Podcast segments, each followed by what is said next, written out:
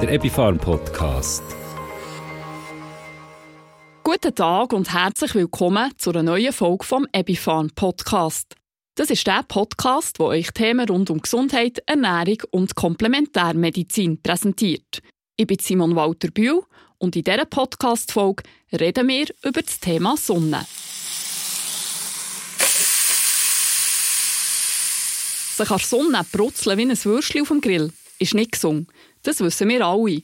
Aber genauso ist es für uns Menschen auch ungesund, wie wir zu wenig Sonnenlicht bekommen. Das wirkt sich nämlich sowohl auf unseren Körper wie auch auf unsere Seele aus. Aber was ist das richtige Maß beim Sonnenbaden? Und was ist es denn eigentlich, was die Sonne für uns gesund oder eben ungesund macht? Über das möchte ich jetzt mit unserem Experten, dem Dr. Med Simon Feldhaus, reden. Der Simon Feldhaus ist Chefarzt am Paramed-Zentrum für Komplementärmedizin in Bar und arbeitet noch in einem Teilzeitpensum als wissenschaftlicher Mitarbeiter für die Epifarm. Simon fragt Simon.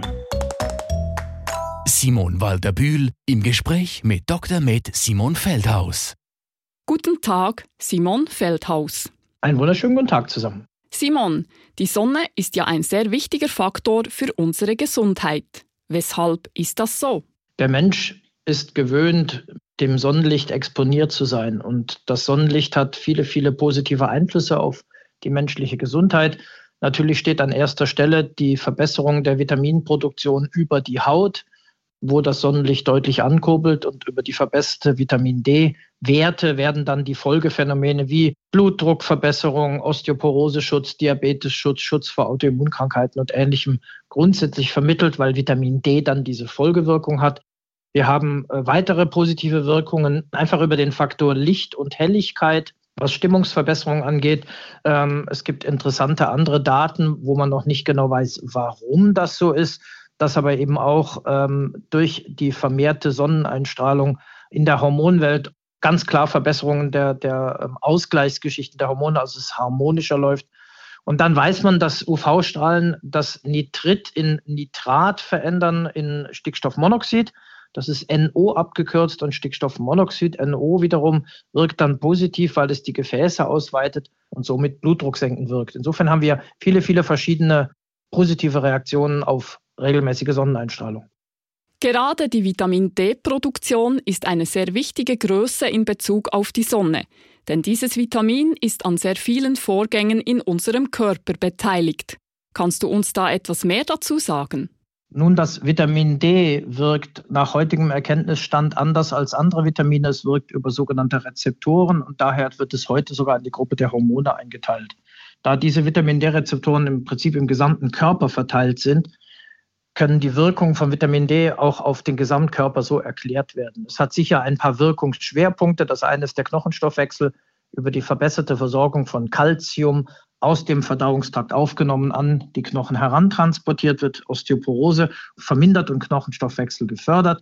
Wir haben vor allem eine Wirkung im Immunsystem zu sehen. Vitamin D kann modulieren. Ein zu schwaches Immunsystem wird nach oben gefahren, was für die Abwehr von Mikroben, Viren, Bakterien interessant ist. Gleichzeitig wird aber auch ein allenfalls zu stark arbeitendes Immunsystem Richtung Allergien, Entzündungen, Autoimmunkrankheiten in einen Normbereich zurückreguliert. Also wir haben äh, sehr, sehr breite Wirkungen von Vitamin D im Körper über Rezeptoren vermittelt. Gleiches gilt auch auf einer emotional stabilisierenden Wirkung. Es hat positive Einflüsse auf das Hormonsystem.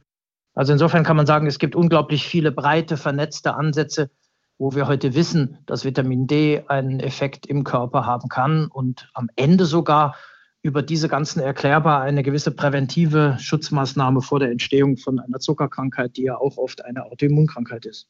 Dennoch ist die Sonne in den letzten zwei Jahrzehnten etwas in Verruf geraten wegen dem Risiko für Hautkrebs.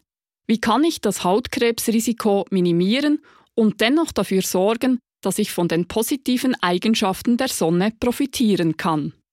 Das Problem an der Geschichte ist halt nun tatsächlich, dass durch unsere Umweltfaktoren ähm, der Schutz vor den negativen Auswirkungen der UV-Strahlung auf die Haut deutlich weniger geworden ist und damit das Risiko an Hautkrebs ansteigt.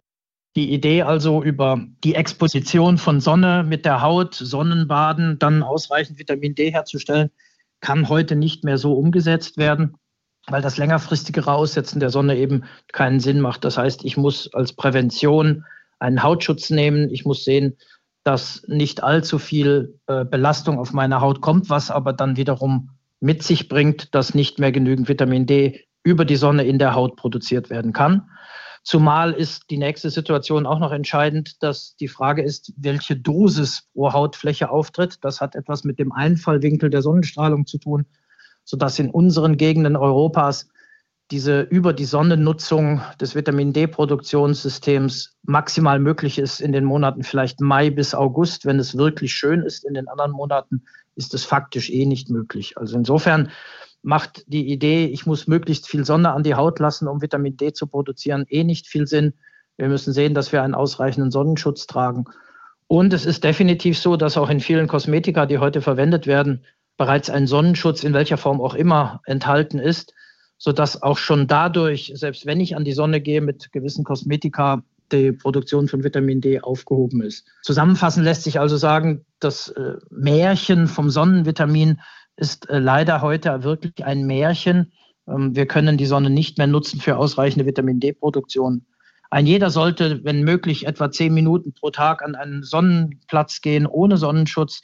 Das langt nicht für Vitamin D, langt aber für andere positive Eigenschaften.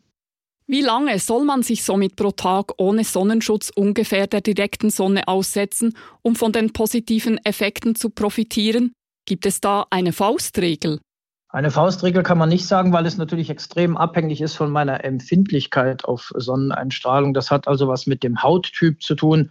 Man kennt ja rothaarig helle Haut. Das ist extrem empfindlich, wenn ich eine deutlich vorgebräunte Haut habe, vielleicht ähm, südländischer Einfluss in der Familie. Mein Hauttyp ist eher schon der dunkle, dann vertrage ich natürlich mehr Hautbelastung äh, durch Sonne. Also man muss es im Prinzip extrem individuell schauen.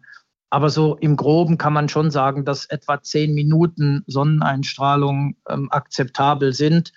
Außer natürlich, ich wäre äh, familiär belastet durch Hautkrebs oder sowas, dann sieht die Sache natürlich schon wieder ganz anders aus.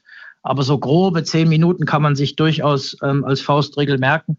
Das wird einfach nicht langen für die ausreichende Vitamin D-Produktion, aber für alle anderen Ebenen des positiven Effektes des Sonnenlichtes ist das schon mal gut. Damit man die Sonne besser verträgt, kann man sich nicht nur äußerlich mit einem Sonnenschutzprodukt schützen, sondern man kann die Haut auch von innen auf die Sonnenexposition vorbereiten. Wie geht das? Und das Hauptproblem bei der Sonnenexposition über die UV-Strahlen sind am Ende oxidativer Stress, also freigesetzte freie Radikale. Das heißt, auch die Hautalterung, die Sonnenalterung der Haut sind am Ende Schädigungen durch freie Radikale. Was man also tun kann, ist, von innen die Verteidigungsfähigkeit des Körpers gegen solche freie Radikale, vor allem dann eben im Hautbereich, zu verbessern. Und dafür sind natürlich die altbekannten Mikronährstoffe aus der antioxidativen Reihe wie Vitamin C, Selen, Vitamin A oder ähnliches, Vitamin E verantwortlich.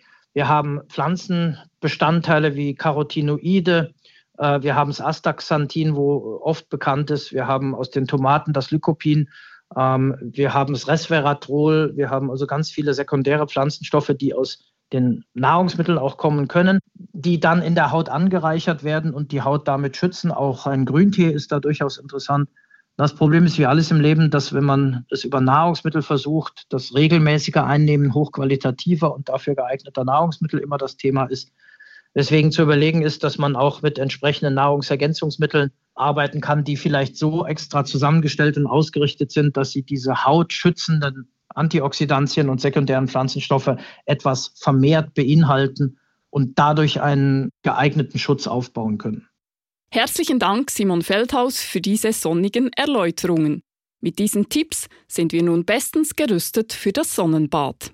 Gern geschehen, alles Gute und einen wunderschönen Sommer mit möglichst vielen Sonnenstunden. Simon fragt Simon.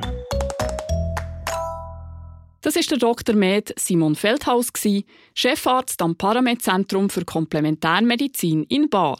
Der habt vom Simon Feldhaus gehört. Sonnenschutz macht durchaus Sinn, wenn man für längere Zeit der Sonne ausgesetzt ist. Man kann seine Haut dabei nicht nur äußerlich mit Sonnencreme schützen, sondern man kann sie auch noch von innen auf die Sonnenexposition vorbereiten. Da ist zum Beispiel das Produkt Burgerstein Sun eine gute Möglichkeit, für das zu erreichen. Das Nahrungsergänzungsmittel Burgerstein Sun enthält die Vitamine C und E sowie Selen und die werden ergänzt mit einer Kombination von natürlichen Carotinoiden wie Beta-Carotin und Astaxanthin und einem Tomatenextrakt mit Lycopin. Für wen ist Burgerstein Sand besonders geeignet? Für alle Personen, die im Beruf oder im Alltag gern und viel an der Sonne sind. Vitamin C und E sowie Selen tragen zum Schutz der Zellen vor oxidativem Stress bei. Für Reisende wie zum Beispiel Wanderer oder Strandliebhaber. Für Menschen mit empfindlicher Haut, Vitamin C, trägt zu einer normalen Kollagenbildung für eine normale Funktion der Haut bei. Pro Tag nimmt man eine Kapsel Burgerstein Sun mit etwas Flüssigkeit ein. Wichtig zum Wissen, Burgerstein Sun sollte man mindestens drei Wochen vor der Sonnenexposition einnehmen und Burgerstein Sun ersetzt nicht äußerliche Sonnenschutzmittel. Und darum kommen wir hier auch noch zu der Sonnencreme.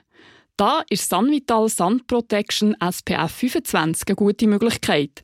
Sonnenpflege mit der dreifachen Schutzbalance, nämlich Lichtschutz, Radikalschutz und Hautschutz. Sunvital Sun Protection schützt zuverlässig, beruhigt nachhaltig und vitalisiert spürbar. Die Sonnenmilch Sunvital ist frei von Farbe sowie allergenen Duftstoffen. Wenn man an die Sonne geht, dann grämt man sich idealerweise 20 Minuten vorher grosszügig ein. Wenn man stark schwitzt oder nach dem Schwimmen und Abtrocknen, sollte man sich wieder neu eingrämen. Für nach dem Sonnenbad empfiehlt sich Sunvital After Sun Lotion.